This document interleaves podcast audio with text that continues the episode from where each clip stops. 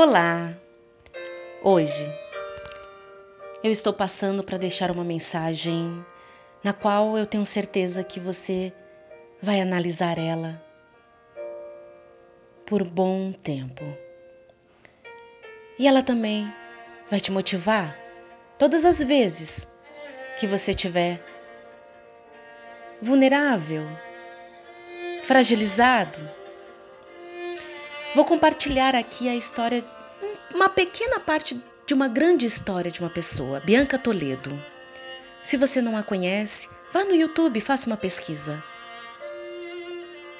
Dediquem-se à oração. Estejam alertas e sejam agradecidos. Colossenses 4.2 Você tem o costume de celebrar as pequenas vitórias da vida? A Bianca Toledo, ela aprendeu ter. E ela aprendeu de uma forma bastante significativa durante a difícil fase em que passou internada. E ela diz o seguinte: Houve um tempo em que poder apertar a campainha para chamar os enfermeiros era um prêmio. Eu tinha passado meses dependendo de alguém que visse meu pequeno movimento de braço. 10 mililitros de suco e papinhas de fruta passaram a ser um grande deleite depois de quatro meses, sem comer nem beber nada. Pequenos progressos na comunicação também se tornaram eventos inesquecíveis. Certo dia, fui informada de que a cânula da traqueostomia seria acoplada uma peça cuja abertura, quando fechada por um dos meus dedos, me permitiria emitir algum som. Então, posicionei um dedo no local indicado e soltei um ah. Era uma voz robótica, muito estranha. Foi quando minha mãe chegou para o horário de visita e eu quis surpreendê-la. Ela não sabia da novidade, então, com a utilização do aparelho, falei: Oi, mãe.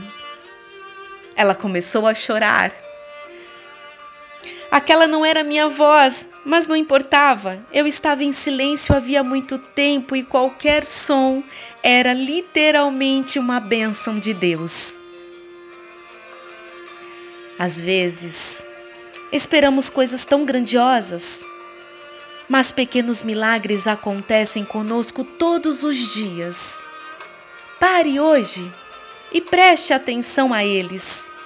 Logo, você perceberá que tem muito pelo que agradecer.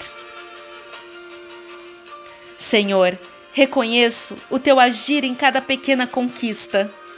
Obrigado por teu zelo e cuidado manifestados a mim até mesmo nos mínimos detalhes. Está feito, está feito, está feito com muito amor e carinho, Alessandra Mendonça.